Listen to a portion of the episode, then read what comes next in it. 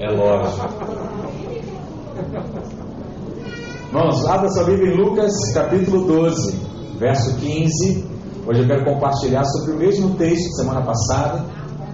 Então nós vamos fazer aí uma continuação da palavra do Camacho, viu? Então o tema hoje é da loucura à vida abundante. Semana passada você ouviu sobre a loucura. Hoje você vai ouvir a outra parte sobre a vida abundante. Diz assim: Então lhes recomendou: Tende cuidado e guardai-vos de toda e qualquer avareza. Não sabe o que é avareza, né? Ele que fecha a mão, nada 50 metros de um lado para o outro, só um risal lá sai inteirinho. Porque a vida de um homem não consiste na abundância de bens que ele possui. E lhes proferiu ainda uma parábola dizendo: O campo de um homem rico produziu com abundância. E arrazoava consigo mesmo, dizendo: Que farei, pois não tenho onde recolher os meus frutos? E diz: Farei isto: destruirei os meus celeiros, reconstruí-los maiores, e, ali, e aí recolherei todo o meu produto e todos os meus bens. Então direi à minha alma: Tens em depósito muitos bens para muitos anos. Descansa, come, bebe e regala-te. Mas Deus lhe diz: Louco, esta noite te pedirão a tua alma e o que tens preparado. Para quem será? Verso 21. Assim é o que entesoura para si mesmo e não é rico para com Deus. Vamos orar mais uma vez, Pai, em nome de Jesus. Colocamos a palavra diante de Ti. Cremos que o nosso coração está pronto para ser ministrado pelo Senhor e para ouvir a direção do Seu Espírito. Senhor, que o Senhor possa falar conosco, que tenhamos de fato a nossa vida transformada, porque iremos contemplar o Senhor com os nossos olhos nessa manhã. Fala conosco, em nome de Jesus, diga amém. Irmãos, nós falamos sobre isso semana após semana, mas eu quero repetir para você algo muito importante. O desejo de Deus é que os seus filhos vivam uma vida de abundância. O que é abundância, pastor? Abundância é sobra. Já viu aquela situação, ou na sua casa, onde você foi convidado, em que aquela comida foi regradinha, acabou, acabou? E talvez em outras você come, come, come, ainda sobra para janta, ainda sobra para outro dia.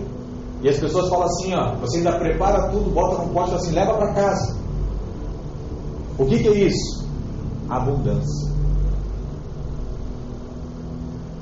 A palavra de Deus diz que o desejo dele é que você viva esse tipo de vida, esse estilo de vida.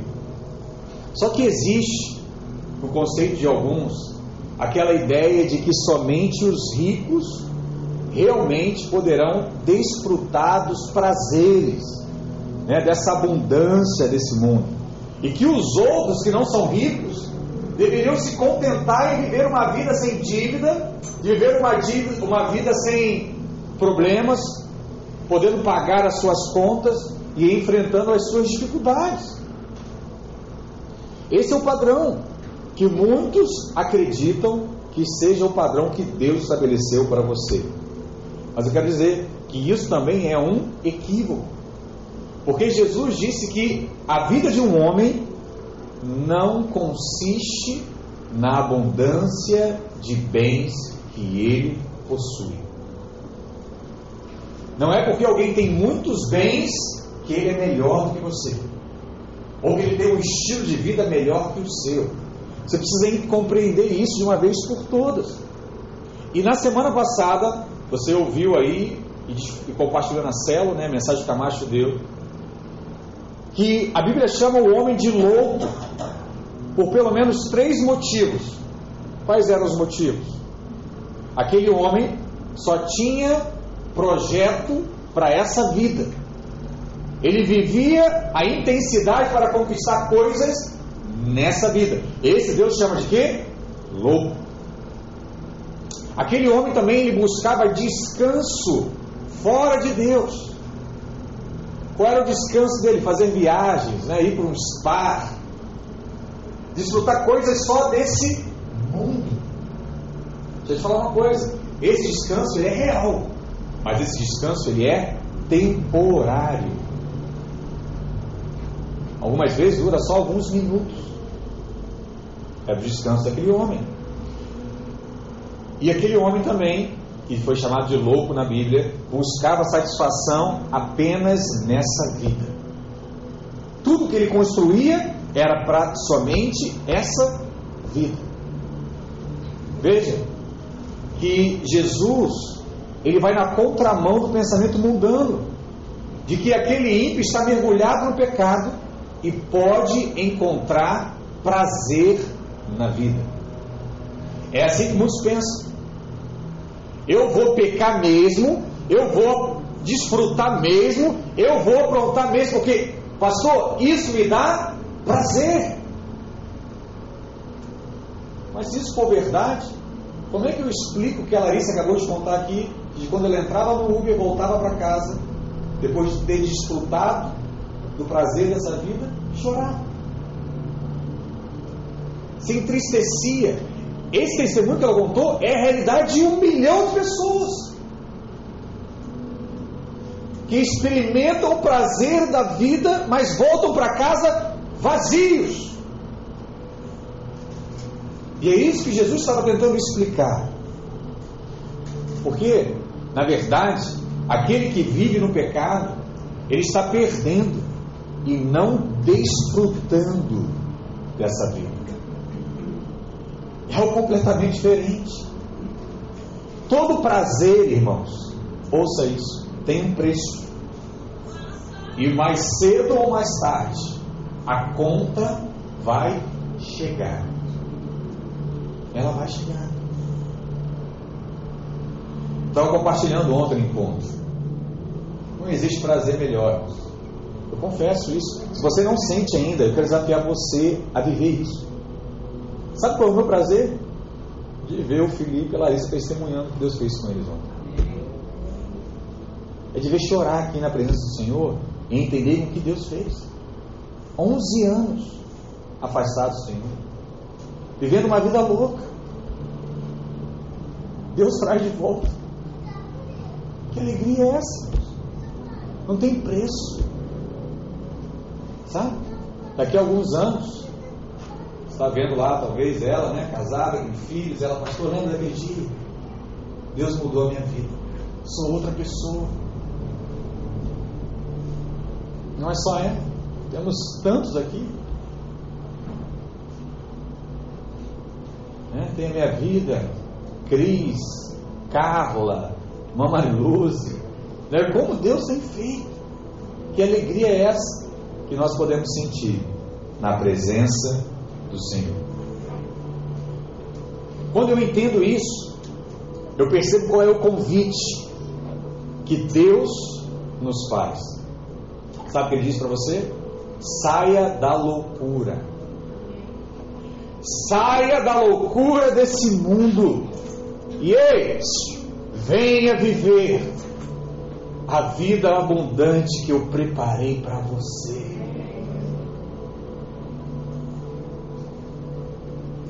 Estava lembrando, essa semana meu filho me procurou e falou assim: Pai, eu queria que você me desse um dia em que eu pudesse fazer tudo o que eu quisesse com você. tem noção disso? Do valor que tem numa afirmação dessa?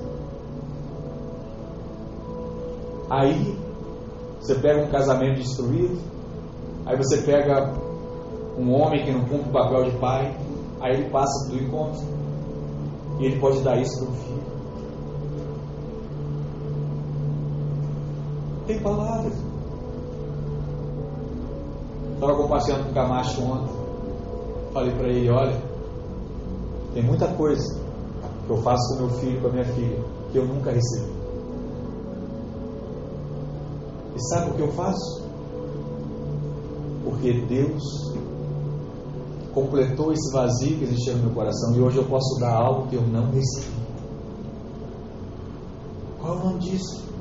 Vida abundante. Não tive, não aprendi, mas hoje eu dou.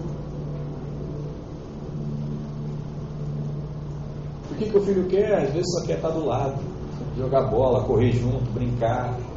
Ele pediu mais algumas coisinhas. Ele é cheio de fé? Como ele? Vai com tudo. Mas João 10, 10 ele diz o que para você? Jesus afirma isso, né? Eu vim para que tenham vida e a tenham em abundância.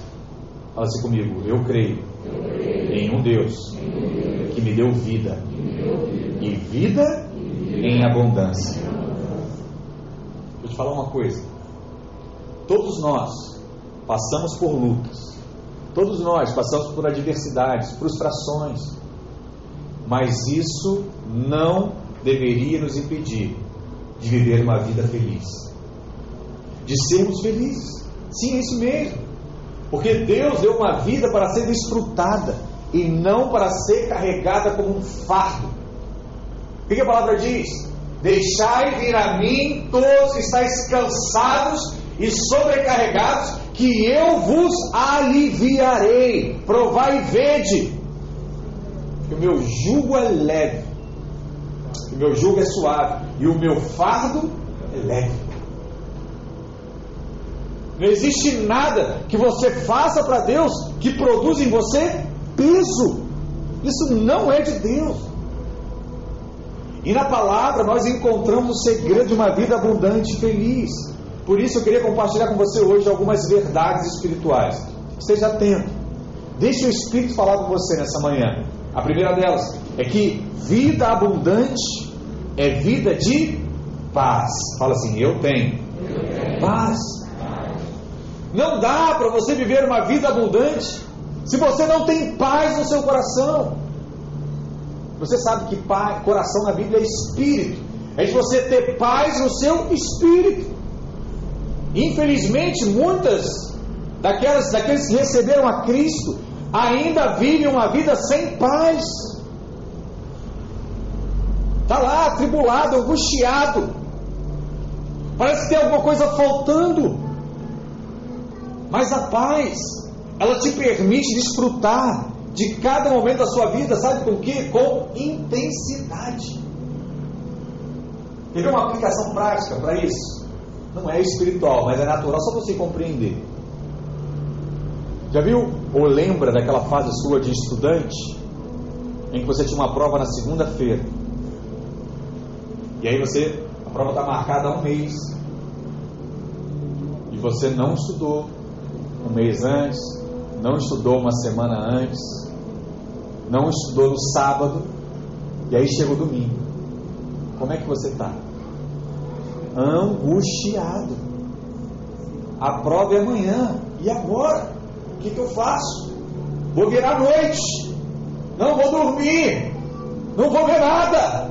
É o meu fim. Alguém se sentiu assim uma vez?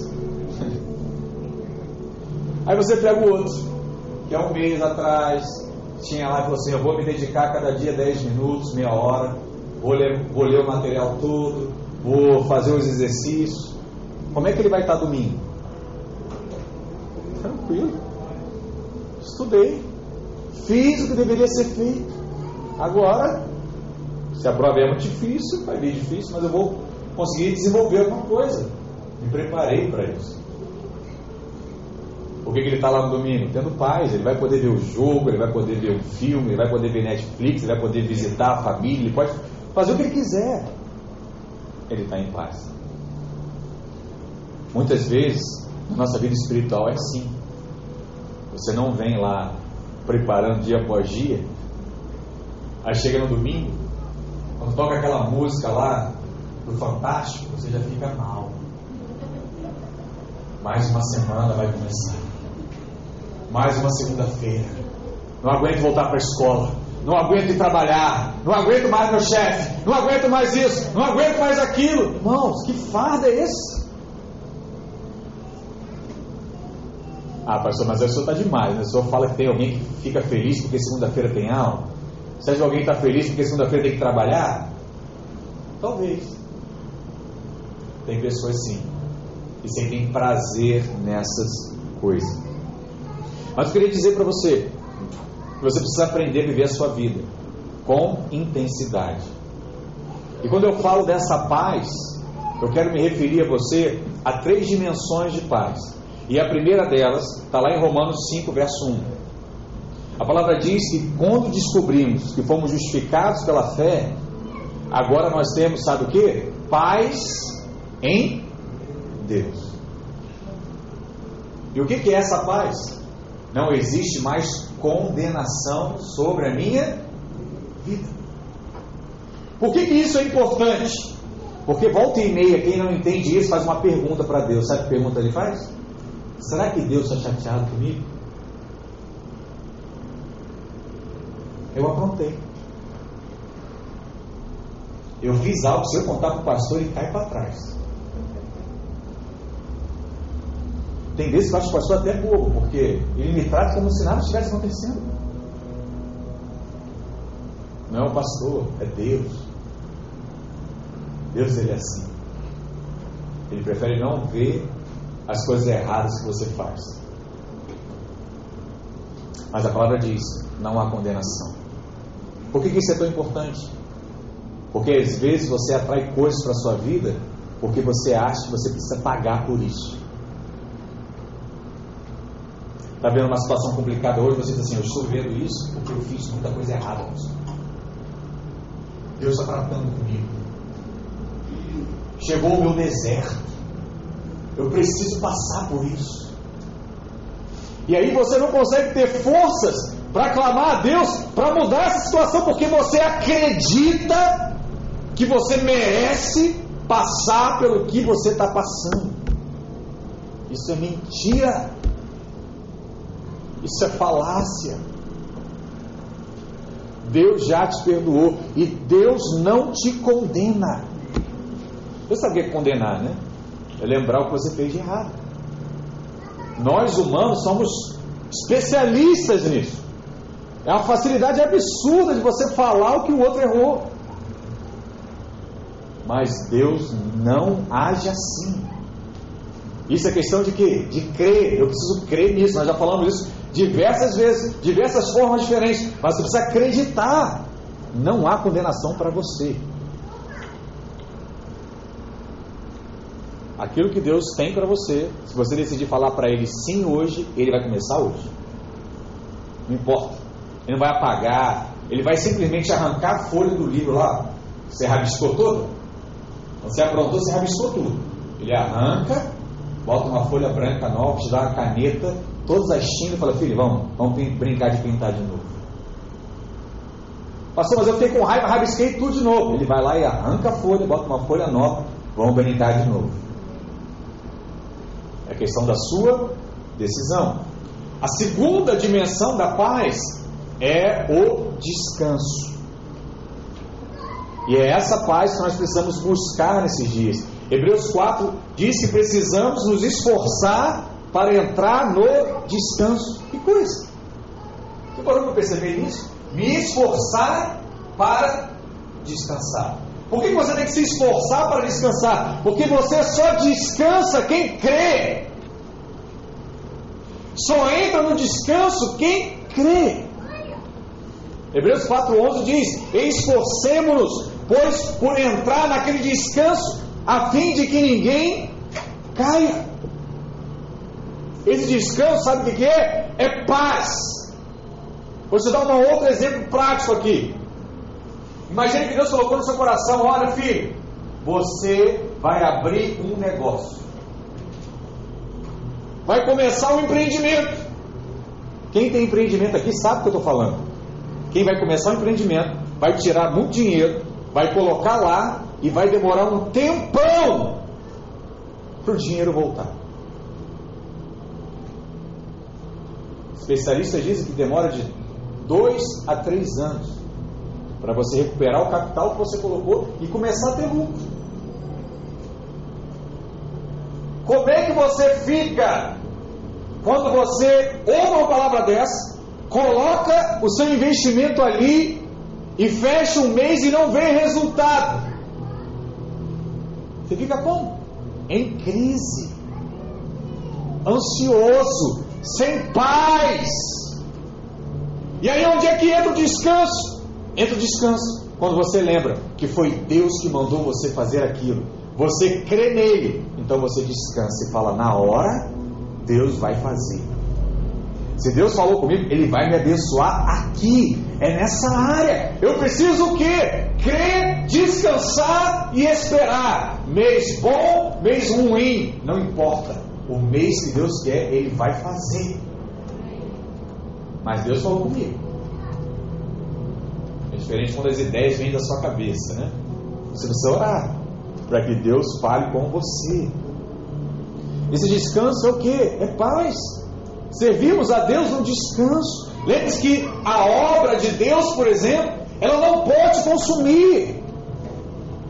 Deus não precisa usar você como combustível para a obra dele. Ele precisa te botar lá no, no caco. Eu falo isso muito hoje. Alguns irmãos falam assim, pastor, eu quero fazer isso, eu quero fazer aquilo, eu quero fazer aquilo outro. Eu digo, já conversou com sua esposa? Vocês vão aumentar, ficar tantos dias sem estar juntos? É isso mesmo? Eu dou diversas advertências, porque eu não quero que você seja consumido por essa obra. A obra não pode ser um peso, a obra tem que ser uma alegria. Tem que ser igual a alegria da irmã Mariluz, né? Cadê a irmã Mariluz? Está aqui. Olha lá, irmã Mariluz, né? Um experiente já na igreja. Fala assim para ela, irmã, preciso de alguém para mim ir lá comigo numa casa de paz. Ela para o que ela estiver fazendo, ela vai. O prazer dela é evangelizar. Então, se eu limitar ela, ela vai ficar triste. Vai. Com dor, sem dor, com tempo, sem tempo. Ela para o que tem para fazer aquilo. Por quê? Alegria no coração para isso. Mas talvez nem todos tenham essa mesma alegria hoje. Então, o que me resta como pastor? Esperar, ter paciência e saber que você também vai ser usado por Deus. Do seu jeito, da sua maneira. Mas a maior de todas as bênçãos que recebemos é a salvação. E ela é recebida, sabe quando? Quando nós descansamos. Descanso. Não sei. Já tentei, já procurei Hare Krishna, já procurei centro, já procurei tudo, pastor. Não encontrei. Então vou para essa igreja evangélica que todo mundo fala que o pastor é ladrão, que vão me roubar, sabe? Que é tudo doido, tudo mando de louco. Vou lá. Se Deus assim quiser, que Ele faça. Entrou no descanso para a salvação. E eu quero dizer para você, assim como a salvação, todas as bênçãos são alcançadas através do descanso. Eu tenho que aprender a descansar. Você consegue perceber que aquilo que está tranquilo, aquele que está tranquilo e descansado, esse realmente desfruta da vida. É esse, é esse vai viver. Não há vida fora do descanso. E não há descanso fora de Deus. Não há. Descansamos quando lançamos em Deus toda a nossa ansiedade. Está tudo bem. Deus não sei como resolver, estou angustiado. Senhor, assuma o controle. Porque o Camacho falou algo parecido semana passada, vou repetir para você. A condenação, ela nos prende ao passado. E a ansiedade nos prende a um futuro que nós desconhecemos. Os dois estão presos. O ansioso, ele sofre de forma antecipada. E o que, que a Bíblia diz acerca disso? A cada dia basta o seu mal. Ah, mas amanhã vai ser mal. Depois de amanhã vai ser mal. Como é que é? É como se você tem um prazo para entregar um trabalho. O que, que você pensa? Ah, que chegasse logo esse dia para eu estar livre.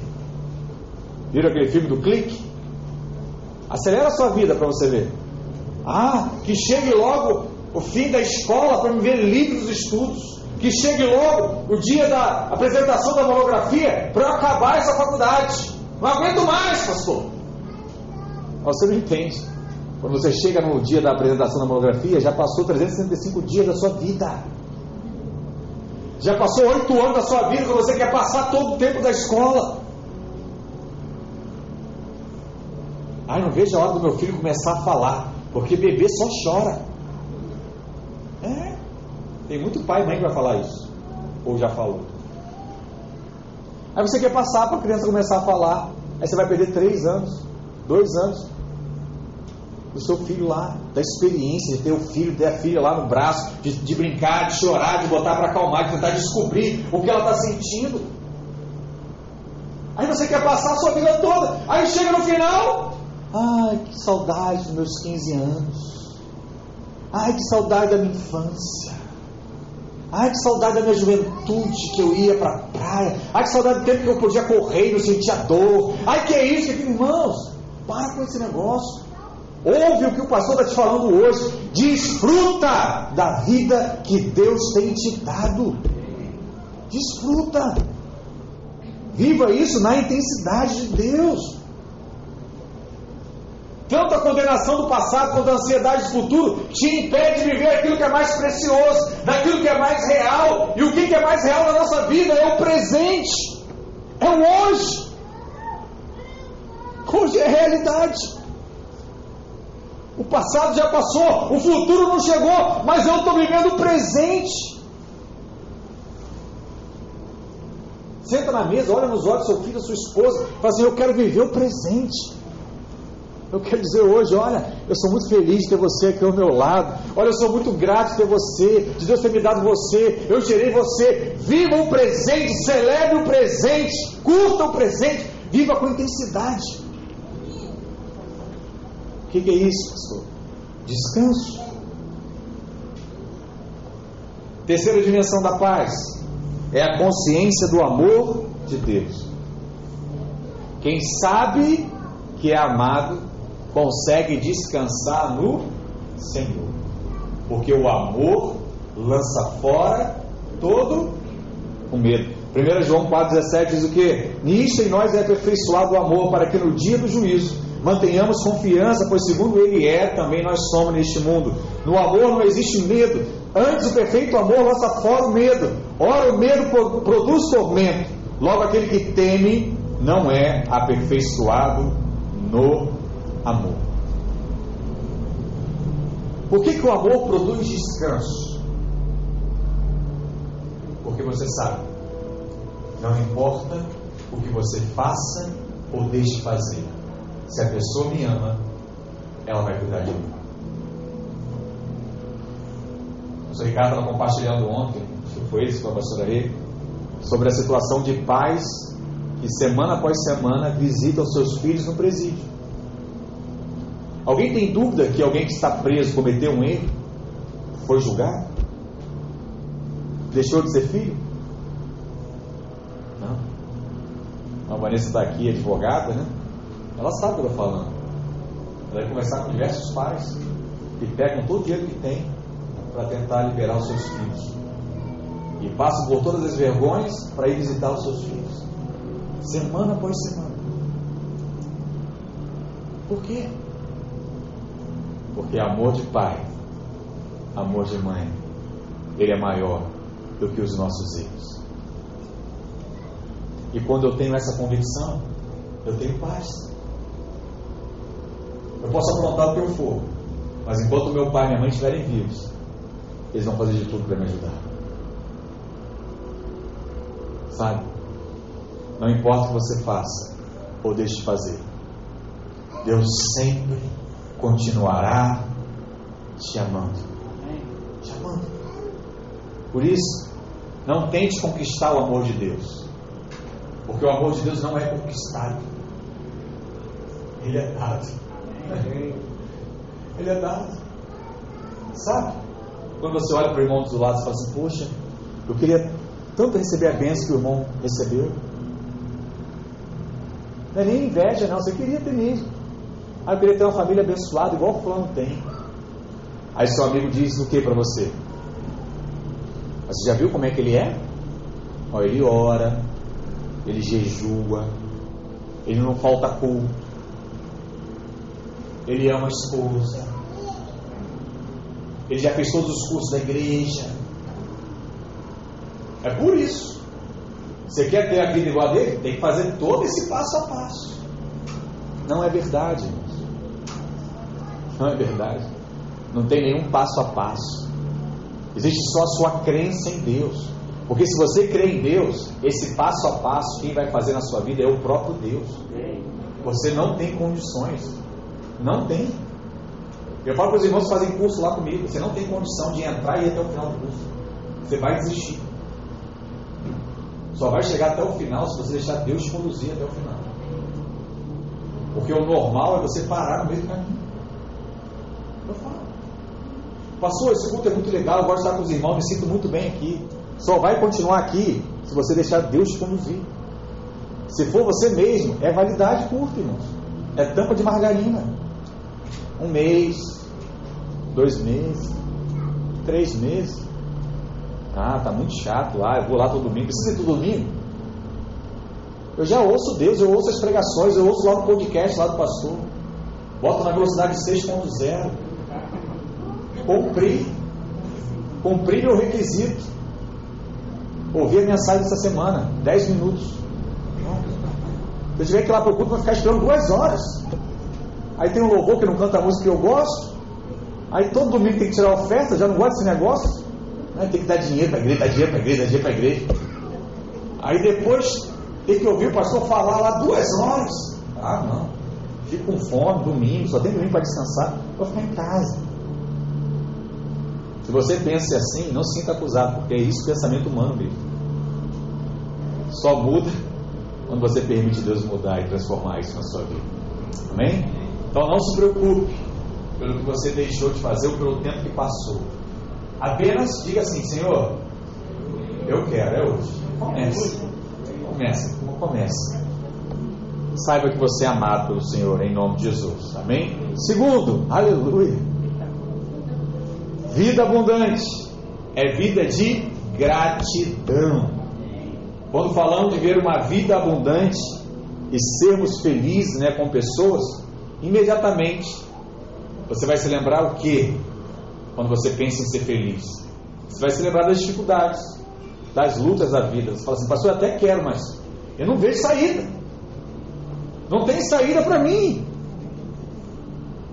Mas o que está escrito lá em Romanos capítulo 8, verso 28? Quem lembra?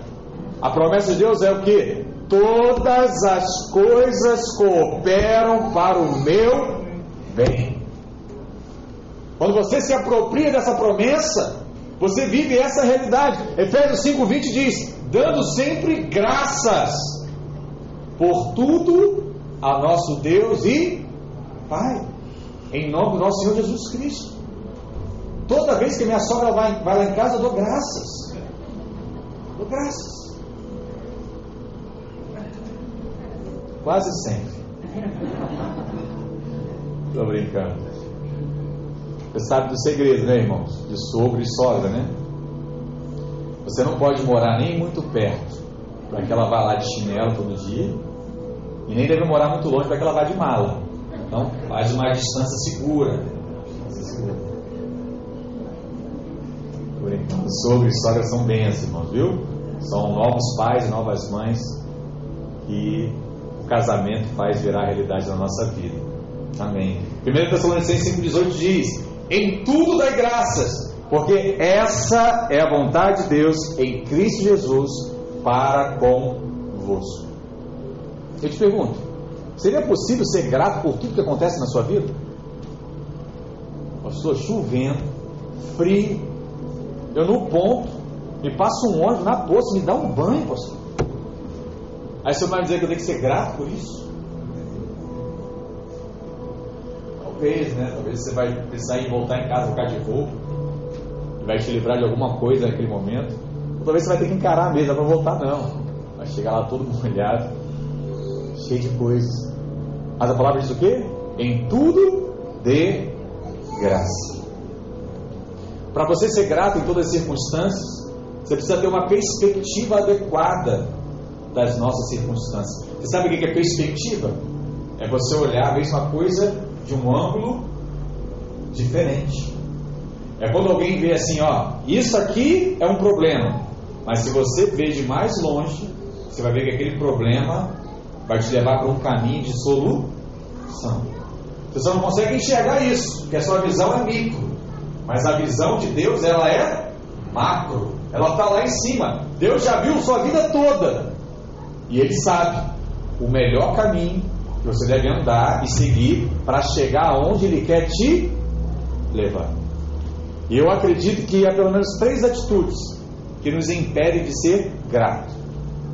A primeira atitude que te impede de ser grato é o orgulho. Essa atitude diz assim: ó, ninguém nunca me deu nada. Eu trabalhei duro para adquirir tudo que eu tenho. Eu não devo nada para ninguém. Quer dinheiro? Vai trabalhar. Vai trabalhar. Essa é a atitude de muitos. Com esse tipo de atitude, nos sentimos que não temos nada para agradecer a ninguém, mas unicamente a nós mesmos. Deuteronômio 8,17 diz assim: guarda isso para você no seu coração, olha. Não digas, pois, no teu coração, a minha força e o poder do meu braço me adquiriram essas riquezas. Antes te lembrarás do Senhor teu Deus, porque é Ele que te dá força para adquirires riquezas, para confirmar a sua aliança, sob juramento, prometeu aos seus pais, como hoje se vê. Lembra disso. O que você tem foi Deus que te deu. Um dia eu estava correndo aqui pelo centro da cidade e vi diversos moradores de rua. Estava correndo com um rapaz, estava pensando com ele, né? Falei assim: olha, 70%, 80% desses moradores de rua têm o mesmo problema na vida deles. Sabe qual é? Não é pobreza, não é mendicância, é orgulho. Muitos deles não aceitam ter que voltar para casa e ouvir o pai e mãe dizer: Já te falei, não é para viver isso. Sai disso, sai das drogas, sai do vício, sai desse estilo de vida. Muda de vida, rapaz. Aí a pessoa diz o quê? Eu nunca mais vou ouvir isso. Eu vou para a rua, vou viver a minha vida do meu jeito e deixa Deus me levar. Para para conversar com algum deles. Você vai ver que a maioria deles tem a mesma história.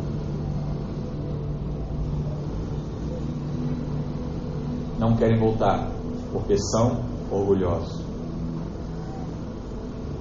Muitos, talvez vivem uma vida tranquila, mas não querem voltar a falar com os pais, não querem voltar a falar com os irmãos, por conta do orgulho.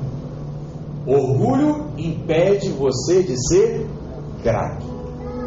Você precisa arrancar o orgulho da sua vida, de uma vez por todas, porque o final da pessoa orgulhosa é rua.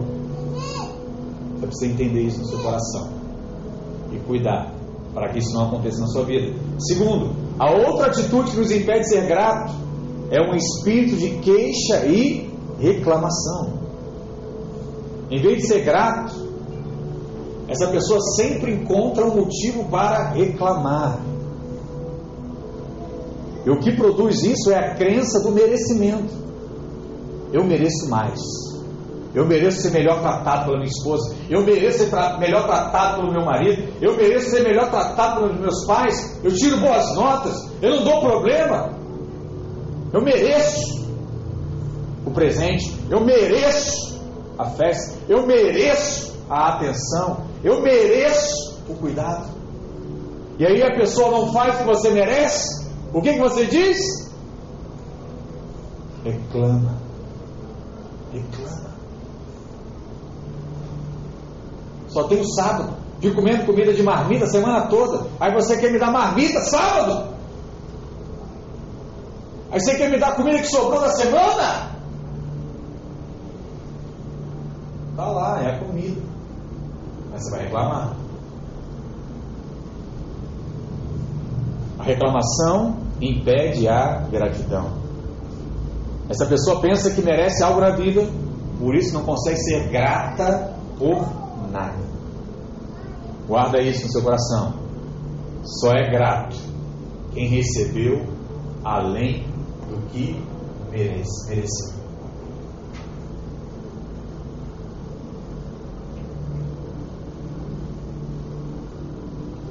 Faz isso. Eu vi uma coisa muito simples, eu fiz essas semanas e eu estou com isso na cabeça. Não tem aquela pessoa que pede dinheiro para você no sinal? O que ele está esperando receber? Um real, dois reais. Dá 20 reais para ele. Faz o teste. Se aplicar isso que eu estou falando aqui da palavra, ele vai beijar sua mão. Ele vai falar hoje. Caramba, onde é que você é? Você é da igreja? Você é pastor, anjo? É. Por quê? Ele estava esperando dois reais. Você surpreendeu ele. Além do que ele acha que merecia. Você acha que não merece nada, né? Vou, vou entrar nesse ponto dos seus princípios. Mas surpreendeu.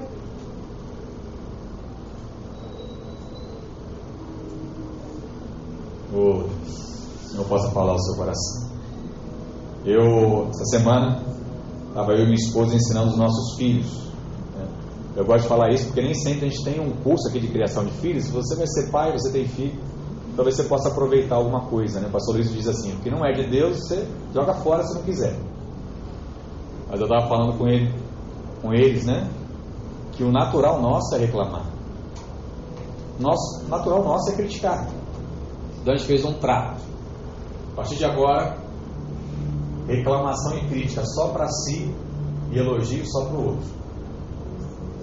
Então, quer falar do outro, só vale elogio. Quer criticar, critica você. Olha que coisa. Vamos ver até onde vai isso. Mas é uma boa. Entendeu? Pastor, não tem motivo nenhum, então fica quieto. Né? Minha esposa ainda vai além, né? Minha esposa é muito mulher de Deus. Ela fala assim, filho, se você não gostou da comida, você não precisa mentir. Você olha para ela e fala assim, olha que cabelo bonito. Olha que mesa bem apresentada. Olha que cuidado você teve com a gente. Não merecia tudo isso. Porque tem gente que fala, né? Ah, pastor, mas eu vou mentir? A comida está salgada. Eu vou mentir? Está muito doce. Eu já tirei o açúcar da minha vida. Eu vou mentir? Não, mano. Você vai falar assim: tem um copo d'água?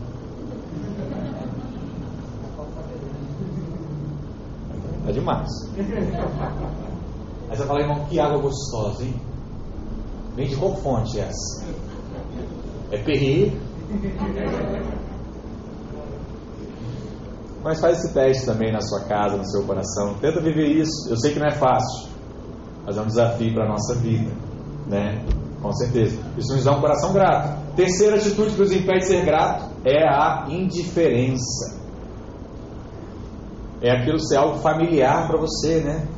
Alguém diz que uma, uma vez que se as estrelas aparecessem uma vez ao ano, nós ficaríamos todo lá de fora esperando o dia que as estrelas apareceriam. Mas como elas aparecem todos os dias, ah, é uma estrela ali, né? Tem uma nuvem tampando hoje. Aquilo não te chama a atenção. Por quê? Está todo dia ali. Quando você lê a Bíblia, você percebe que os hebreus, por exemplo, eles reclamavam porque não tinham comida. Aí Deus liberou comida do céu. Caía maná, irmãos. fico lembrando as coisas aqui, tá tentando aplicar para você. Mas você sabe como é que é, né? Quando você é criança e o pai manda assim, vai lá na padaria comprar pão. Na luta, irmãos. Na luta, né? Quando tem irmão, vai você hoje, eu já fui ontem. Aí você mora em apartamento, desce lá para subir com as compras. Eu estava conversando com uma criança ontem no encontro, um adolescente, e falou assim: pastor, lá em casa é o seguinte, nós somos três irmãos. Quando eu não quero é minha vez, eu dou um dinheirinho. Quer cinco reais para subir para jogar o lixo fora hoje? E aí eu fico lá, juntando dinheirinho e vou fazendo minha poupança, pastor. Vou, vou me virando. Mas olha, a comida caía do céu, só precisava abrir a porta e pegar. Que facilidade maior que é essa? Não tinha que nem chamar no iFood. Porque iFood demora às vezes, né? 10 minutos, comida vem fria.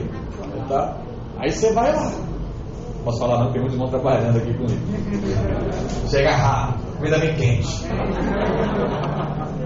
Vou mudar aqui meu vocabulário. Aí, e aí ele abria a porta e a comida vinha. Sabe o que eles fizeram, Rosenberg? Pô, só vem maná, cara. Não tem outro tipo de comida, não? Já enjoei desse negócio. Só vem. Existe um, um sorvete bem caro, né? Que vende aí no alguns mercados. Aqui, no, aqui na Copacabana tem. Vende no mercado chamado Hagen Dazs. Um colega meu, ele disse que foi fazer um trabalho. E aí ele as pessoas estavam afastadas, né? A família tinha uma condição melhor de poder comprar comida para o pessoal e autorizaram ele a comprar esse sorvete. E aí ele comprou sorvete de morango, chocolate, de creme de leite e de coco, né? Dando um exemplo aqui. Quatro sabores. E aí tinha todo dia sorvete. Passou duas semanas, sabe o que o pessoal dizia? Só tem esses quatro sabores? Você vai lá no, no, no Zona Sul e vê o preço dele. Vê quanto é que ele custa. Só tem quatro sabores. Acesso todos os dias. Por quê? O tempo as pessoas vão reclamar. Porque aquilo ficou comum.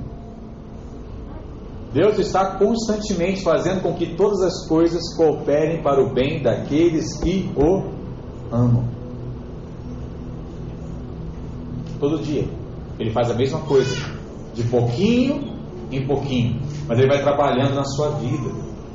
Deixa eu te falar uma coisa muito importante: o fracasso. Fracasso, você está vivendo isso, passou por isso agora.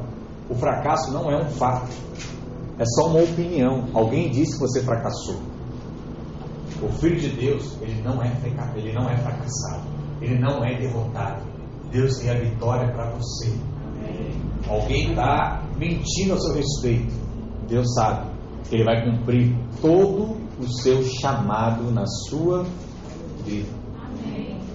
Escolha nesses dias a ver como Deus te vê e não de acordo com a opinião das pessoas a seu respeito. Não ligue para isso. Isso que a gente sempre falou, sempre ouviu isso nossos pais, né? Não ligue porque os seus amiguinhos estão falando de você.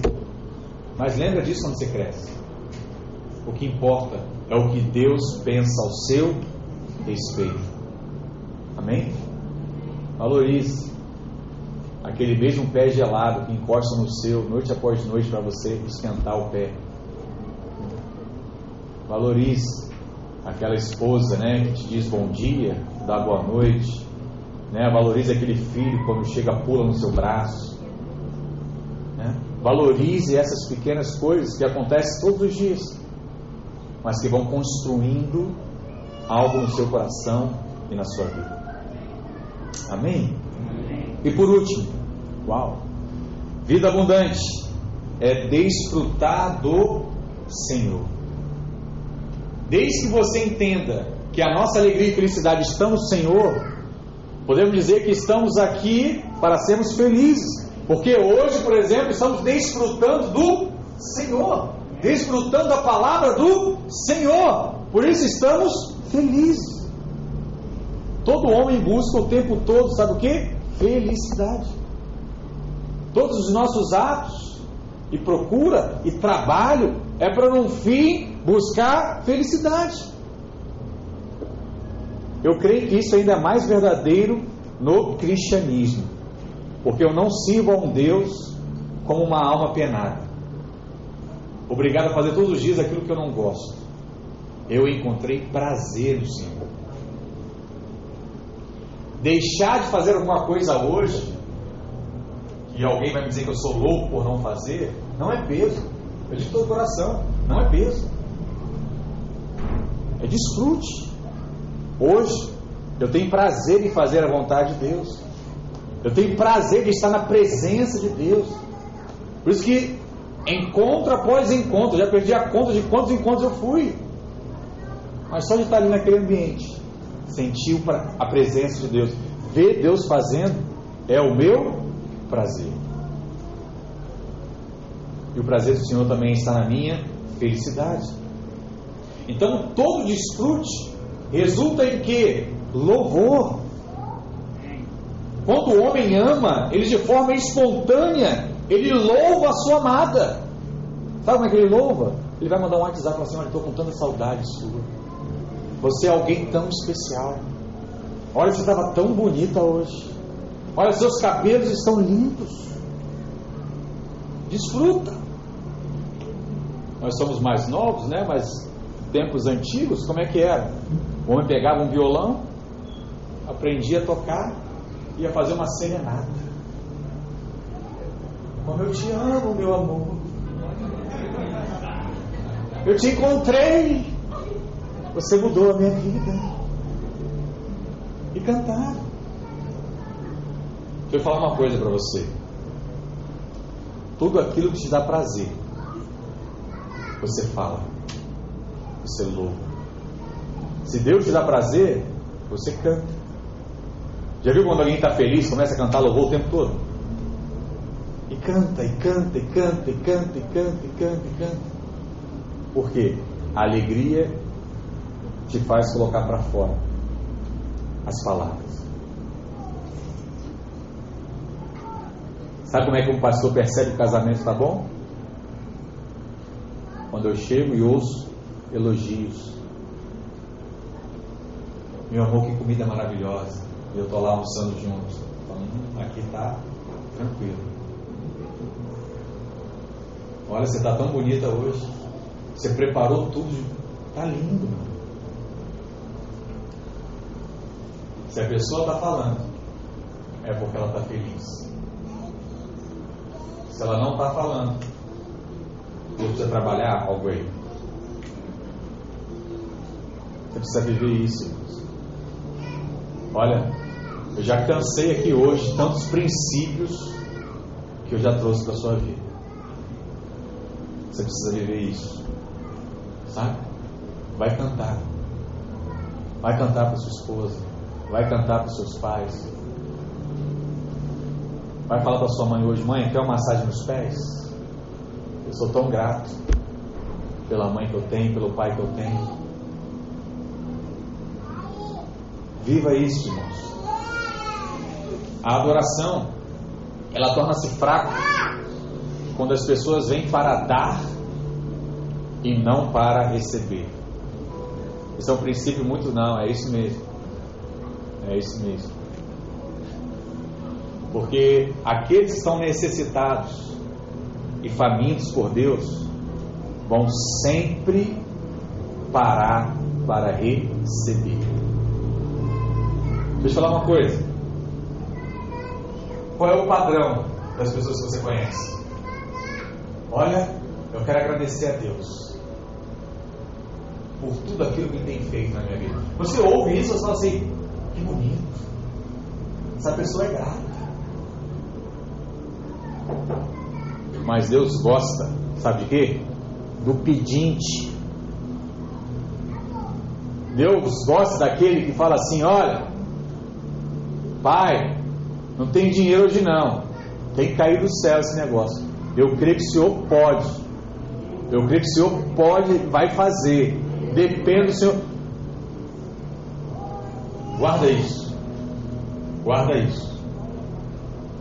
Deus poderia pegar o salário de toda a sua vida. Eu não sei quanto você pensa em ganhar a vida. Mas imagina que é um bilhão de reais. Tem uns três aqui que pensam. Então pode ser que um desses três, vou até colar perto deles. Vou ser beneficiado em algum momento. Mas imagina esse é o projeto de Deus para a sua vida. Não é muito mais fácil Deus pegar um bilhão, colocar na sua mão e você administrar? Talvez sim. Mas se ele fizer isso, você vai pedir mais alguma coisa para ele? Provavelmente não. Você vai pegar aquele um bilhão de reais, vai colocar para render alguma coisa, vai gastar, vai viajar, vai desfrutar da vida, vai conhecer o que você não conhece ainda. Não precisa mais dele. Agora, se Deus separar esse mesmo um milhão de reais em momentos diferentes, ficar guardado lá, toda vez que você precisar sozinho, pai, me dá um dinheirinho, eu preciso disso e disso. Aí Deus vai lá, toma meu filho. Só para hoje. Por que, que Deus só dá para hoje? Porque Ele quer que você amanhã vá pedir de novo. O que, que Deus quer da sua vida, filho? Ele quer a sua dependência a Ele. Você precisa entender isso uma vez por todas. Eu sei que a gente vive a nossa vida para ter uma vida independente, né? Você ouviu seu pai? Estuda, filho, trabalha muito para você não depender de ninguém. Então, a nossa mente é muito difícil entender isso. Que eu preciso depender de Deus. Porque na minha vida toda eu tive que lutar para ser independente. Sabe, você é mulher, você ouviu da sua mãe, filha, trabalha. Porque se um dia você se casar com alguém que não presta, você manda ele embora. Que a pior coisa é a mulher ter que ficar com um homem porque não tem outro meio. Aí você tem isso na sua cabeça. Então hoje, você depender é muito difícil. Mas Deus está querendo te ensinar isso hoje. Quer ser feliz em Deus? Dependa dele todos os dias.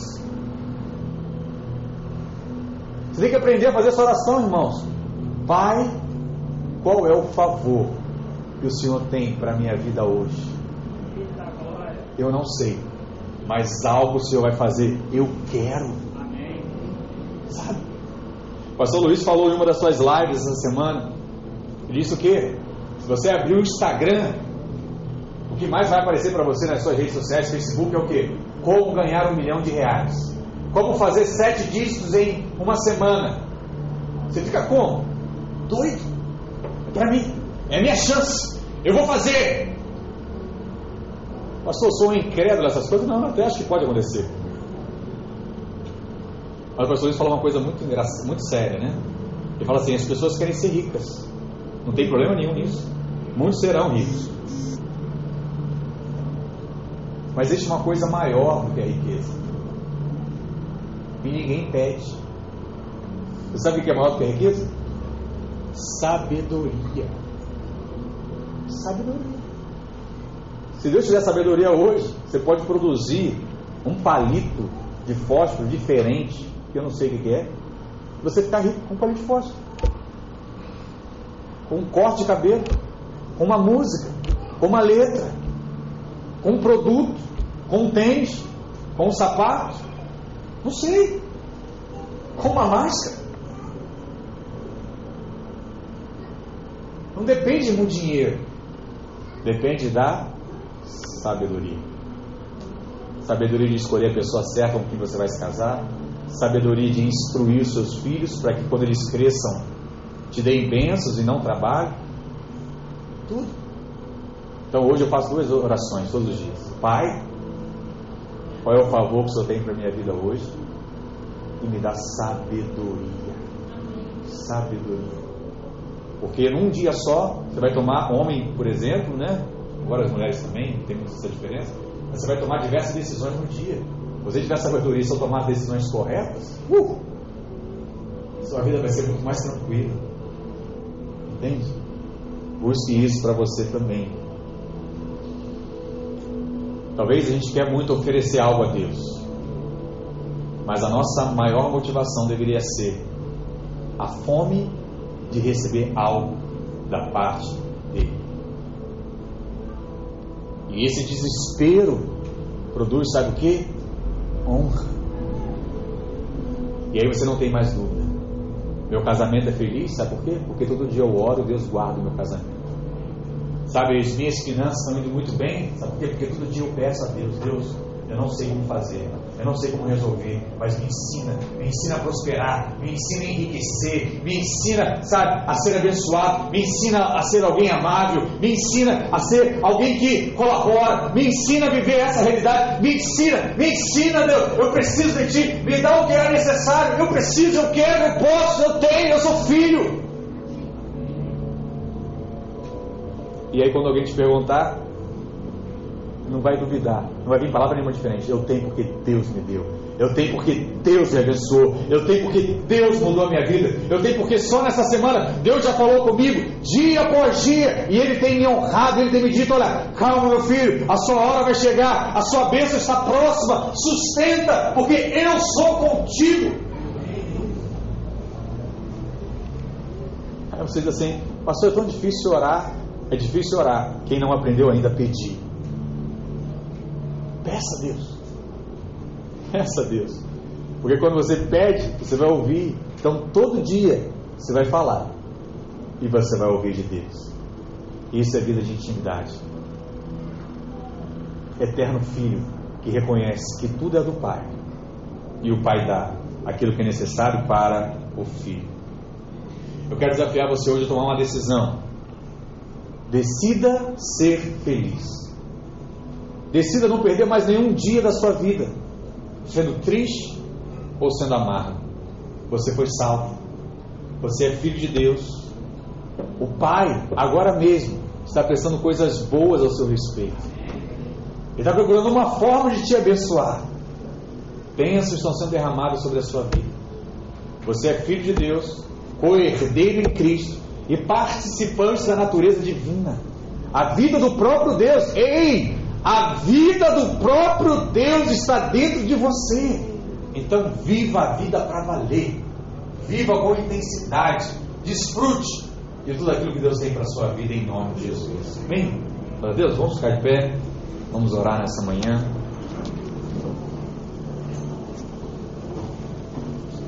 Glória a Deus. Coloca a mão no seu coração. Eu queria te desafiar a pedir algo para Deus hoje. Eu não quero que você peça para daqui a 10 anos. Pede o do hoje. Não sei o que você espera que aconteça hoje, que possa acontecer hoje. Eu queria que você fizesse uma oração sincera para Deus. Hoje eu gostaria que isso acontecesse na minha vida. Se é um telefonema, se é uma resposta, se é algo que você também quer fazer e não vê forças, você acha que não consegue. Deus já falou com você para fazer. Peça a Ele.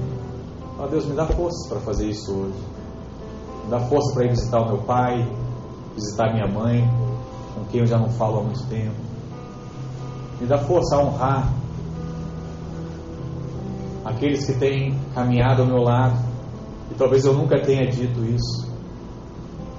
Me dê forças, ou me dê recursos para eu ser esse homem, essa mulher generoso, generosa, que vai ser canal de Deus na vida de outras pessoas, que vai ser instrumento do Senhor. Faça isso. Em nome de Jesus. Onde você está? Abra sua boca, ore ao Senhor nessa manhã. Deixa Deus te usar. Em nome de Jesus.